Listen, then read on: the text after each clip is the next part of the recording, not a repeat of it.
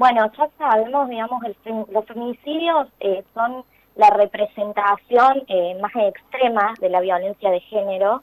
y bueno, estas últimas semanas nos tocó, digamos, esta realidad en donde vemos que los casos de femicidio han aumentado en relación a, lo que es el año pasado y por lo que llevamos de tiempo de este año. Este año en nuestro país se cometieron al menos 48 femicidios y un dato que es muy importante es que uno de cada cinco femicidios son cometidos por varones que pertenecen a las fuerzas de seguridad. Este también es un tema que, que hay que que hay que hablar, digamos, porque no es algo inocente y, tiene toda una explicación que tiene que ver también eh, con las lógicas patriarcales que tiene el sistema, eh, la institución policial y las fuerzas de seguridad, y que además eh, son quienes intervienen muchas, muchas veces cuando eh, los casos de violencia son más extremos, digo, es la policía quien tiene que, por ejemplo, eh, ir cuando hay que excluir eh, al agresor del hogar. Entonces es sumamente peligroso y sumamente grave que muchos femicidios se estén cometiendo justamente por quienes pertenecen a la fuerza.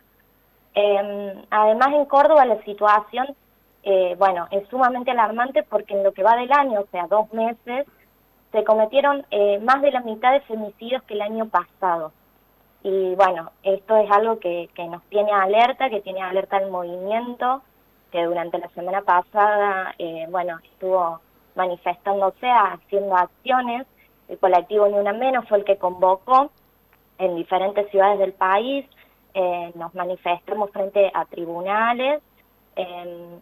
y también se armó un petitorio que fue enviado al presidente Alberto Fernández y que fue firmado por más eh, de 30.000 mujeres y personas de la diversidad en donde, entre otras cosas, y lo más importante, se exige que se declare la emergencia nacional por eh, violencia de género. Marina, ¿qué es lo que está fallando para que los que supuestamente tienen que cuidar a la ciudadanía eh, sean los que mayor cantidad de femicidas producen, por decirlo de alguna manera? y eh, para que mm, eh, estemos eh, aumentando las cifras de esta manera, que no son cifras, son mujeres que ya no están más. Sí, bueno, sí, eso no es tan importante. Uno habla de números y en realidad, nada, son, son mujeres que nos faltan, que nos faltan a todas, que nos faltan a todos, ¿no? Em, el tema del aumento de los femicidios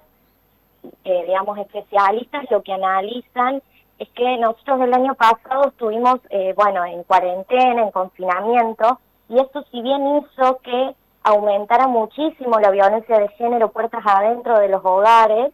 eh, quizás al reproducirse más el modelo patriarcal, digo, la mujer en la casa con los hijos, el no poder vincularse, el no poder salir, hizo que eh, los agresores tuvieran mayor control. Ahora con la apertura, eh, y, bueno, y esta, esta vuelta a cierta normalidad, eh, sucede esto, sucede que eh, las mujeres vuelven a sus actividades, vuelven a sus trabajos, quizás es más probable que traten de, huir de esa situación de violencia. Entonces, bueno, las personas violentas, digo, los varones violentos ven esto, ven que pierden ese poder, esos privilegios y eh, terminan reaccionando de la manera más violenta, ¿no? Respecto a lo que sucede con las fuerzas de seguridad, em, para que nos hagamos una idea, aproximadamente el 12% de los femicidios son cometidos por varones que pertenecen a la fuerza. Este, el caso, por ejemplo, de Úrsula Vadillo, que fue el que, el que detonó, digamos, todo,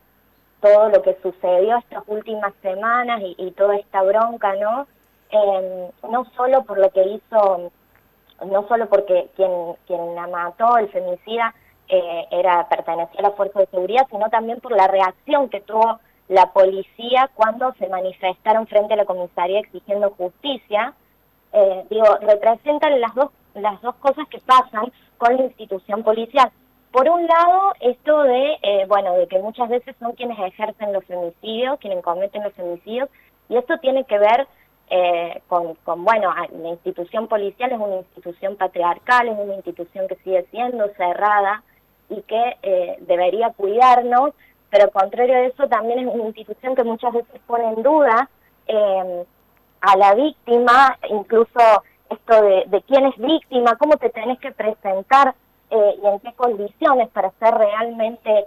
considerada víctima de violencia de género, y por otro lado, eh, también lo que sucede es que, eh, bueno, hace falta muchísima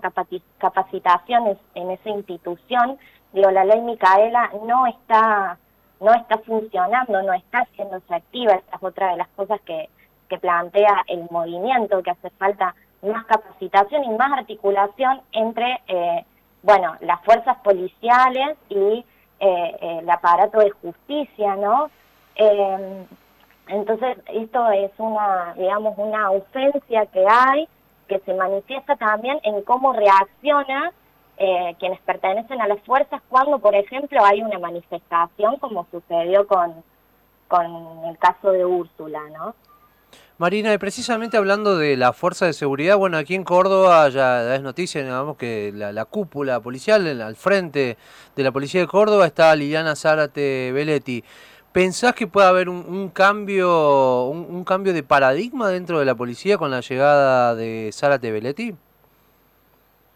yo creo, creo que, que sí, que puede puede funcionar. Me parece que de todas maneras, digamos, ya que, que haya una mujer es algo súper importante y eso marca como, como un quiebre en algún sentido. Pero, digo, la institución eh, policial y en sí eh, el aparato estatal en general, digo, necesita un cambio estructural realmente fuerte y por eso es como decir, bueno, no alcanza la ley Micaela, la ley Micaela está bien, es una ley sumamente importante, pero evidentemente hace falta más. Eh, el presidente Alberto Fernández eh, hablaba ¿no? de esto de decir, bueno, hace falta un cambio cultural, y es algo que decimos todos, ¿no? Pero, pero no pasa solo por ahí, porque eso es un cambio que va a llevar tiempo y hace falta también empezar a mover las estructuras eh, de lo que son las instituciones para que realmente se pueda empezar a ver eh, un cambio real y, y bueno, empezar a, realmente prevenir y, detectar la violencia de género en el momento indicado y cuando no se tarde.